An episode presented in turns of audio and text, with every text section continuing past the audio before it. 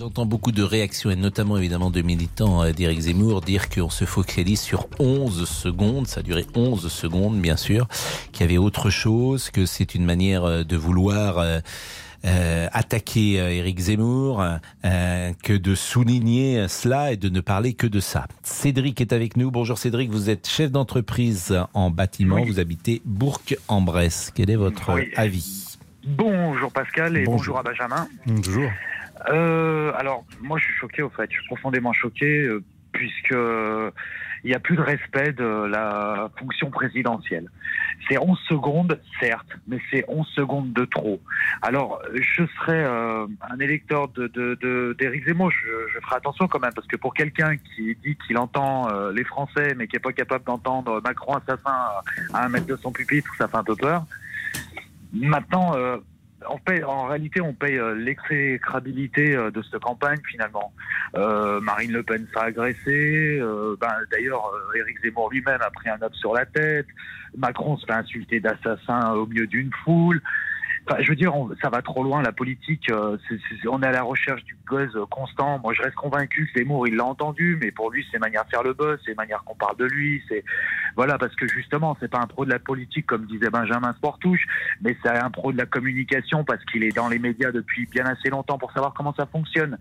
Donc, si vous voulez, euh, cette campagne, euh, elle est, elle est- enfin, elle est dégueulasse en réalité, puisqu'on passe, euh, ils ont pas, ils proposent rien finalement les candidats. Et il y avait un. Ah si, il propose beaucoup de choses. Non mais justement, attendez. Il propose laissez-moi beaucoup finir. de choses. Non mais laissez-moi Et des finir. choses différentes.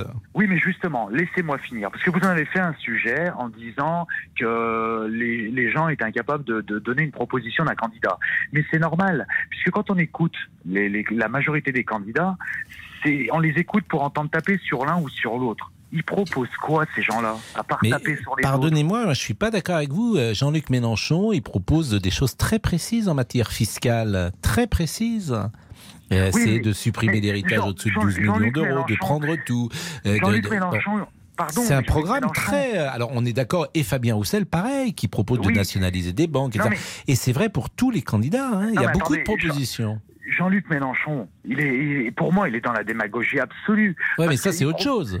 Oui, non, mais attendez. Vous dites Parce il qu'il propose rien. Moi, je vous dis il propose. Ah non, mais il propose, c'est un fait. Mais pendant cinq ans, pendant cinq ans, il a rien proposé. Il a tapé, tapé, tapé, tapé. Mm. Voilà où on en est aujourd'hui. Si, si on se permet de laisser dire Macron assassin, c'est c'est tous ces politiques-là qu'on fait que ça se passe comme ça depuis cinq ans. Ça veut dire, ils ont laissé faire. Ils ont tous laissé faire. Et, et- et aujourd'hui, on le voit comment. Enfin, moi, je suis franchement, je suis outré, je suis choqué, je suis tout ce que vous voulez. Moi, moi personnellement, euh, tous ces gens-là, ils buglent la démocratie.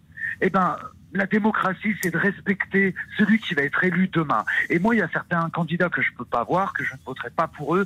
Si demain ils sont élus, je respecterai la fonction présidentielle. Et aujourd'hui, la fonction présidentielle, on ne la respecte plus. Et Mais vous ça, avez raison, euh, Cédric. qu'en sont responsables. Vous avez raison, mais moi je vais vous dire même, par exemple, et on pourrait le dire pour euh, Sandrine Rousseau, au fond, elle n'a jamais accepté le verdict des urnes de son Ah, propre parti.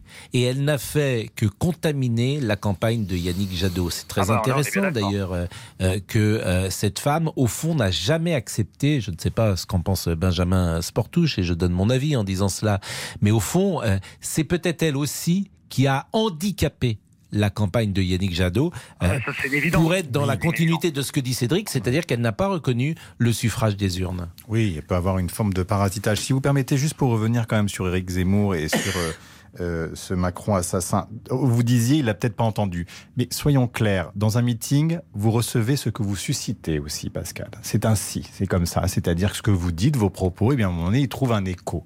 Donc, euh, oui, on, le- on On le- pas responsable quand même de Non, mais vous Macron très- assassin. non, mais vous Bah, je ce que vous pas- non. Je vous dis qu'à ce moment-là, il y a une tonalité, et vous savez très bien que quand on a une forme de radicalisation, vous Mm. pouvez avoir en face aussi des propos qui peuvent être radicaux. Et c'est, on l'entend aussi dans d'autres, dans, d'autres formes de radicalité Mm. quand elles qui ne sont pas forcément de droite. Deuxième chose, Thomas Després, le reporter du service politique, était hier euh, euh, au, au- à ce rassemblement. Et qu'est-ce qu'il dit C'est-à-dire que euh, quand il y a des je vous aime qui jaillissent de la foule, eh bien, euh, il y a une réponse en face de Éric Zemmour qui est, qui est moi aussi. Donc à ce moment-là, il entend je vous aime et il réplique. Bon, donc c'est difficile de se dire qu'il a entendu une partie bienveillante et pas celle Donc vous qui pouvait pensez qu'il a entendu? Donc clairement, oui, après réagir pour ne pas casser encore une fois cet enthousiasme. Mm. Peut-être que c'est compliqué, mais en toutes circonstances, il faut le faire.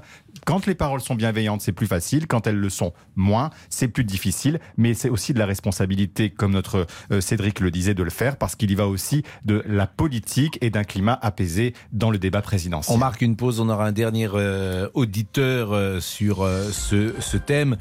Au-delà d'ailleurs de ce qui s'est passé euh, euh, au Trocadéro, on voit quand même les tensions qui traversent la société française ces derniers jours. C'est à Bastia, c'est en Guadeloupe, c'est sur les ronds-points. On a ce, euh, ce sentiment que la rancœur, quand ce n'est pas la haine, domine et forme ce long cortège de passions tristes qui semble marquer euh, l'époque.